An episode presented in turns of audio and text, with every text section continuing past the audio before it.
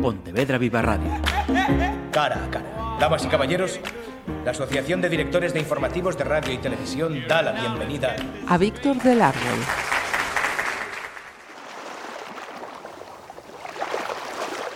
Cuando llueve, como llueve hoy, cuando las tardes ya se alejan hacia el otoño, es mejor no escuchar cierta música, mejor no invocar ciertos recuerdos, mejor no escribir ciertas cosas y dejar que sea el silencio el que hable de lo que debe ser callado. No soy yo quien debería contar esta historia, pero soy el que puede contarla. No tengo un nombre que vosotros podáis conocer y eso debería tranquilizaros. Lo que no se nombra no existe, y a fin de cuentas, una voz sin nombre es un eco sin presencia, de modo que podéis decidir que soy fruto de la imaginación o algo parecido a un fantasma, alguien que estuvo y ya no está. Probablemente algunos sintáis la tentación de convertirme en un monstruo de cuento, uno de esos personajes que utilizáis para asustar a vuestros hijos y hacer que os obedezcan cuando los mandáis a dormir, el hombre del saco. Pero lo cierto es que no soy un monstruo que vive en el bosque, ni soy una presencia en la niebla de vuestras pesadillas. Soy humano, lo atestiguan mis cicatrices y vivo entre vosotros. Sencillamente, las personas como yo existen, y aunque cerréis los ojos y os tapéis los oídos, no voy a desaparecer. Será mejor que lo aceptéis. Aunque, desde luego, podéis intentar ignorarme, convenceros de que estáis a salvo, parapetados tras la muralla de vuestros principios y valores, bien amarrados a vuestro sentido del bien y del mal. ¿Quién soy yo para juzgar vuestro miedo? Lo entiendo, de verdad que lo entiendo. Todos tenemos derecho a aferrarnos a una esperanza, por ilusoria que sea. Solo se necesita una causa, un molino de viento, una razón lo suficientemente poderosa para lograrlo. Resulta conmovedor. Pero cuando la vida se presenta con su brutal simplicidad nos muestra que no tenemos nada especial, que no estamos llamados a cumplir un destino heroico. No hay una razón superior que explique por qué nacimos, como no sea que estamos aquí y podríamos no estar, sin que cambiara absolutamente nada. Es duro reconocer que al morir solo dejaremos un hueco en las filas humanas que será cubierto sin demora por otros. Esa verdad empuja a algunos a la desaparición, a la locura, al suicidio y a la negación. He conocido a otros que consagraron sus días a la fantasía de un dios, de una religión o de un ideal, mientras que la mayoría se conforma con lo que les toca, una vida anodina, un pasar de un año al siguiente sin sobresaltos. Y a eso lo llaman felicidad. Hay, sin embargo, unos pocos elegidos, no más de un puñado en cada generación, que al comprender que nada de lo que sintamos, digamos o hagamos importa, se sienten realmente liberados. Descubrir que no hay nada divino o inmoral en nosotros, que no somos distintos a una piedra, a una hoja muerta, a un perro lisiado o a una vaca en su cerca. No debería sumirnos en el horror o la tristeza, al contrario. Deberíamos llorar de alegría porque es el mayor descubrimiento que podemos hacer. Somos libres para descubrir de qué pasta estamos hechos. Julián Leal era una de esas personas. Él lo cambió todo. Antes de conocerle yo era quien era. Lo aceptaba y no pretendía ser otra cosa. A los 13 años maté a la primera de mis víctimas. Podría justificarme diciendo que se lo merecía, como todos los que vendrían después, pero el merecimiento es subjetivo. La respuesta a por qué hago lo que hago es mucho más sencilla. Se me da bien hacerlo. Podría habérseme dado bien escribir y sería escritor, cantar y sería cantante, o hacer ceniceros de barro y tener contenta a mi madre que los coleccionaba pero mato a gente por dinero y en ello he encontrado mi modo de estar en el mundo. Tengo sentimientos, por supuesto, y eso es lo más inquietante, porque me convierte en uno de vosotros. Simplemente yo tengo otro punto de vista. Sin embargo, desde que me crucé con Julián hace casi un año, empecé a preguntarme si el arrepentimiento es una emoción útil o si, por el contrario, no es más que un síntoma del final que se acerca. Uno necesita tiempo para cometer errores y luego desear no haberlos cometido. Mi cuerpo se queja más cada día. Las viejas heridas vuelven a doler como si intuyeran mi debilidad creciente. Y luego están las noches de insomnio, la inquietud cada vez mayor ante un futuro que nunca acaba de llegar. Sé que no debería pensar en esto. Puede que solo esté cansado. Es tarde y la lluvia me pone melancólico. Me hace recordar aquellas semanas en España y algunas tardes me da por imaginar una vida que nunca he podido disfrutar. A fin de cuentas, yo solo quería un velero, una casita en el islote de Margarita, la música de Bob Marley y el rostro de Clara sobre mi pecho susurrándome que podemos cambiar. Supongo que para alguien como yo era pedir demasiado.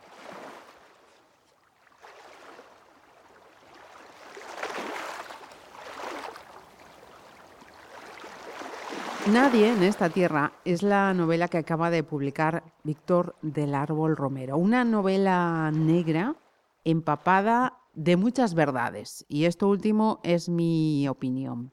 Lo primero, Víctor del Árbol, gracias por dedicarnos tu tiempo y cómo estás una vez que esta última criatura ya se ha presentado. La verdad es que estoy como muy, muy ilusionado, muy emocionado, porque es como volver a la carretera, como volver a empezar hacia ya creo que dos años que se había publicado la anterior, El Hijo del Padre, y ya me apetecía mucho eh, pues volver a estar con los lectores, volver a estar con, con esta novedad y vivir un poco el mundillo de la literatura como a mí me gusta, que es como, como comunicación, ¿no? Como estar con la, con la gente, saber lo que piensan de la novela, sus reacciones. Muy expectante y muy ilusionado, como no podía ser de otra manera, claro.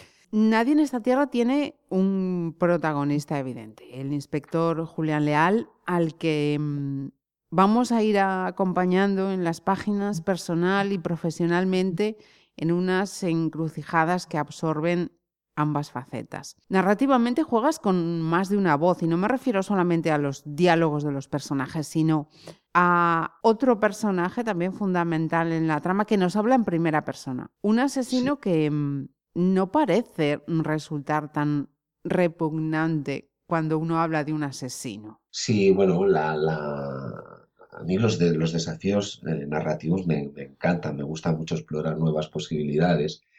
Y aquí eh, me pareció muy interesante confrontar una voz eh, en primera persona, que es la de este sicario, del que ahora hablaremos un poco, y la voz del narrador omnisciente, ¿no? Porque porque el narrador omnisciente nos va contando eh, eh, el devenir de Julián Leal, este policía eh, que es el protagonista, y de todos los personajes que, lo, que lo, acompañan. Y, al mismo tiempo tenemos el contrapunto de esta primera voz, que no, de la que no sabemos mucho, que va creciendo en la novela poco a poco hasta fundirse con, la del narrador y que además lo discute todo, ¿no? O sea, lo, lo cuestiona todo. O sea, cualquier cosa que el narrador omnisciente, en este caso el escritor, nos cuenta sobre los personajes, sobre las situaciones que, viven, él nos da un punto de vista mucho más frío, mucho más, yo diría que, casi que roza el cinismo y que es muy inquietante. ¿Por qué? Porque es una voz que no es la, de, la del psicópata de novela de thriller clásica, no es el, psicópata, el asesino serial de la de las novelas eh, típicas, sino que estamos ante un funcionario de la muerte, ¿no? De alguna manera, ante un, operario, una persona, un mercenario que han contratado para pagar, para asesinar a una serie de personas y que simplemente afronta su trabajo con una frialdad eh, absoluta y con un sentido de la moralidad, de, la, ausencia de moral y de ética que nos desarma, porque eh, porque lo inquietante de todo lo que nos dice es que tiene razón. Y entonces me parecía muy interesante este espejo del protagonista frente a esta voz de este sicario que lo confronta continuamente con sus emociones, con sus miedos, con sus traumas, eh, desde un punto de vista mucho más eh, objetivo. Como que el, atractivo de, de este personaje es que además es muy inteligente, es muy culto, es eh, físicamente es una persona muy exuberante, muy atractiva y quería tentar un poco también al lector, ¿no? Es decir, hablar un poco de esa imagen que hemos construido de que el villano, si es lo suficientemente atractivo, es menos villano, ¿no? Nos olvidamos un poco de sus actos, y pues nos dejamos seducir un poco por esa personalidad tan, tan, tan atractiva, ¿no? De ese sicario pasamos a mm, Julián Leal, que es el héroe de esta novela. Hablando de, héroes, hablaremos también de Julián Leal. En este, en este momento que vivimos, Víctor, y que hemos vivido, quería preguntarte, ¿los usamos para luego dejarlos a, su suerte? Sí, yo creo que esa es una de las, de las eh, digamos, de es una de las eh, marcas de, identidad del héroe, del héroe de verdad, ¿no? Pero desde, desde la antigüedad. O sea, si tú piensas en Héctor, ¿no? Cómo se sacrifica eh, pues por su pueblo o todos los, héroes que hemos ido conociendo que al final han ido evolucionando hasta este Julián Leal, que es un héroe en realidad sin épica. Es un héroe eh, con los pies de barro, en el sentido de que es un hombre, ¿no? Es un ser humano y lo vemos en toda su dimensión. Lo vemos en su dimensión heroica, en su sentido de la justicia.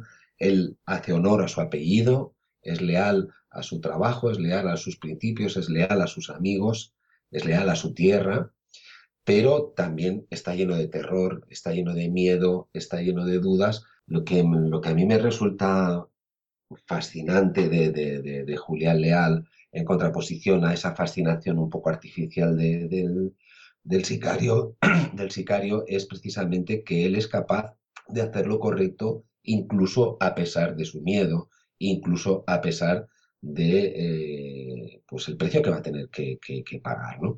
Entonces, eh, lo que a mí me gusta de lo, de lo, de lo heroico no es necesariamente eh, la cualidad moral o la cualidad ética de, del héroe, ¿no? tampoco la épica.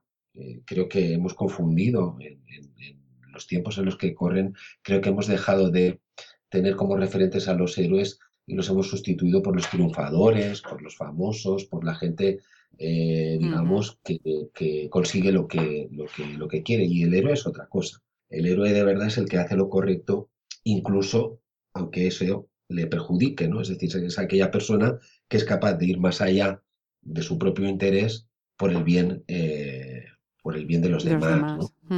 También nos encontramos con, con la corrupción y con el poder y con tu permiso, leo un pequeño extracto para que quienes nos escuchan se hagan una idea.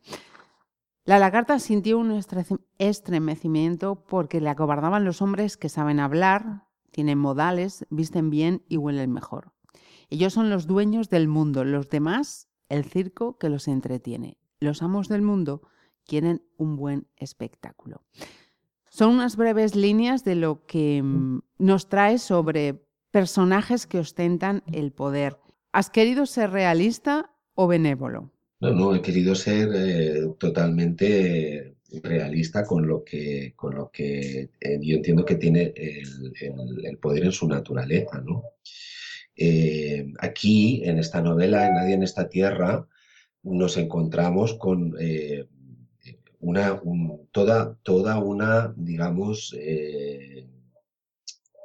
descripción de los diferentes tipos de delincuencia que, hay, ¿no? Desde la delincuencia más eh, burda, la que viene de la miseria, de los bajos fondos, como el caso de la lagarta que tú has, has leído una, una frase, hasta la más refinada, la más, eh, la más sofisticada y que es esta fraternidad de los intocables a la que ella se refiere y que aparece en la, en la, en la novela. Y la cuestión es que eh, es una reflexión no solo sobre cómo eh, la delincuencia, digamos, tiene sus raíces en la desigualdad social, etcétera, etcétera, sino que va mucho más allá, ¿no? Va a, la raíz misma del poder como idea. Y la idea es que el poder, eh, sobre todo lo que es, es, es, impunidad, amoralidad en el sentido de que está por encima del bien y del mal, ¿no? O sea, el poder no tiene un, dueño, no tiene un amo. El poder es un concepto que personas concretas hacen eh, real en situaciones determinadas. Cuando el poder se siente, cuando ese poder se siente amenazado, pues pone en marcha eh, toda una serie de recursos para salvaguardarse. Y frente a eso, eh, pues parece que no se puede hacer nada. Y parece que estamos condenados a aceptar el, designio de, esa... De esa, dinámica. Por decirlo de alguna manera. Pero claro, el, problema que tiene eh, toda idea es que el ser humano tiene libre albedrío, tiene capacidad de, ser digno, tiene capacidad de elegir y tiene capacidad sobre todo de rebelarse. Entonces eso, ah, eso como, como, si quieres utilizar un símil sería como como hormigas que se enfrentan a un gigante, ¿no? Pero que a base de, ir y ir y ir, al final, pues, eh, bueno, de alguna manera consiguen contener ese poder en unos, límites, en unos límites más o menos, más o menos aceptables. Mira, y hablando de, poderes y esto que estás mm, diciendo, y otras líneas que también me parecen oportunas en este, en este momento. Somos dos bichos raros, uno a cada extremo del sistema. Tú lo has defendido sin creer y yo me he aprovechado sin creer. Dos descreídos defendiendo algo en lo que no creen.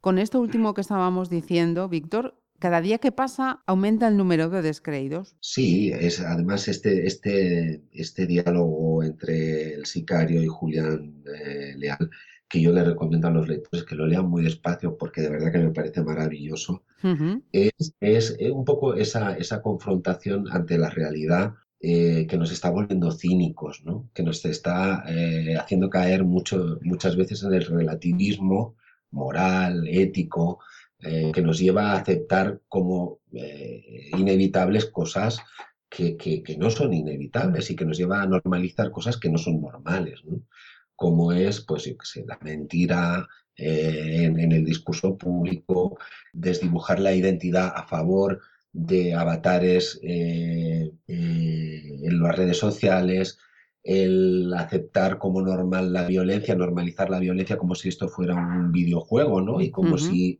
nada tuviera consecuencias, porque al final, si, si vamos cediendo eh, terreno ante esa, ante esa resignación, si vamos cayendo en ese discurso del cinismo de las leyes del mercado, de que esto es como es y no se puede cambiar, efectivamente no podremos cambiarlo. ¿no? No podemos cambiarlo hasta que sea eh, demasiado tarde. Y lo que, lo que intentaba decir es que nos jugamos, eh, nos jugamos mucho, ¿no? Sobre todo nos jugamos el futuro. y un futuro de libertad pasa por un futuro en lucha, pasa por una, una forma de rebeldía en lo cotidiano. Y sobre todo en no, eh, digamos, mirar a otro lado, no apartar la mirada cuando algo nos puede poner en, en peligro, aunque sepamos que eso no está, no está, no está bien, ¿no? Lo que me gusta mucho de estos dos personajes, uno desde el cinismo y el otro desde la pasión, es que, eh, bueno, parece que, hay como unas tablas, ¿no? Parece que hay, hay un momento en el que el mal como, como entidad y el bien como entidad eh, se confunden, ¿no? Se, se, se, se, mezclan porque cada uno de ellos tiene las razones que, que tiene para hacer lo que hace y afronta sus consecuencias, ¿no? Entonces es eh, una imagen muy bonita en el sentido de que a veces las circunstancias deciden por nosotros también, ¿no? Uno es lo que es, pero podría haber sido perfectamente lo contrario. Es una novela negra, creo que con mucho peso, pesos repartidos. El peso de la memoria, cuando digo el peso de la memoria digo el pasado, el peso de la muerte, el peso de los silencios, el peso de la culpa, incluso el peso de la amistad.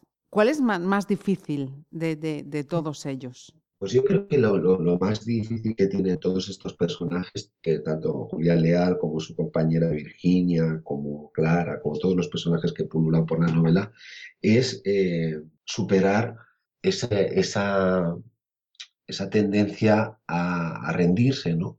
Superar esa, esa creencia de que el pasado eh, nos condiciona y nos encadena a una vida, a un destino o a una forma de, hacer eh, del que no podemos escapar.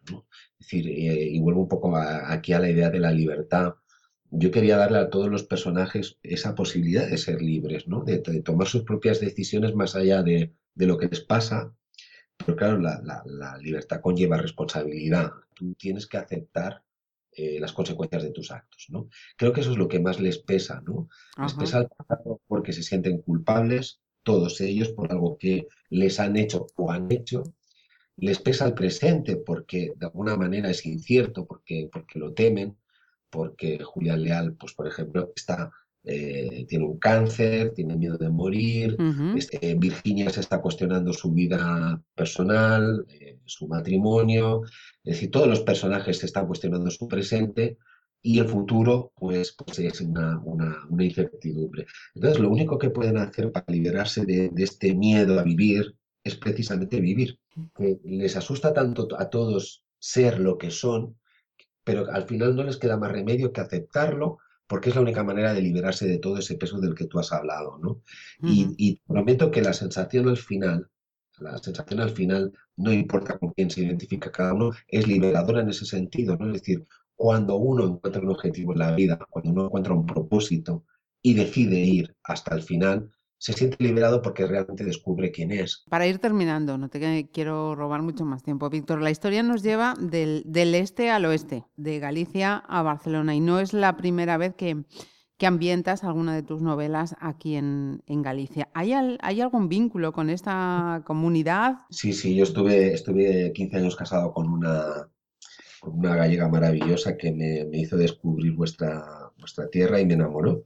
Y entonces eh, se ha convertido en uno de, los, eh, de mis geografías emocionales. ¿no? Y además en este caso tiene un, sentido eh, importante, histórico, porque de la Galicia de la que yo hablo, aunque se habla de la Galicia en presente, en algún capítulo, pero básicamente se habla de la Galicia del pasado, ¿no? de esa Galicia de finales de los años 70, que, que, que bueno, cambió, cambió su fisonomía con la llegada del narcotráfico mexicano ¿no? y uh -huh. de, de, la llegada de, de la droga a, a España por, por, por, las vías que históricamente habían usado, eh, se habían usado en el contrabando del tabaco. Y, la estación de toda una generación de gente joven que salía de la dictadura con esperanzas de, vivir la libertad. ¿no? Entonces, eh, Julián Leal es, y los amigos de la cuadrilla del Cruceiro son todos hijos de esa, de esa, de esa Galicia. Y lo que me parece muy bonito es eh, que cuando Julián vuelve a esa aldea, de la que él se marchó siendo muy niño, eh, su mirada sigue siendo, eh, en cierto sentido, eh, la de una Galicia que no existe, ¿no? Lo hemos, lo hemos oído en alguna ocasión, sí, el, el, pasa, el paisaje emocional. Víctor, muchísimo éxito con Nadie en esta tierra y, y hasta una próxima ocasión. Muchas gracias y mucha suerte. Pontevedra Viva Radio. ¿Me permiten que les haga un comentario como espectadores del programa Cara a Cara?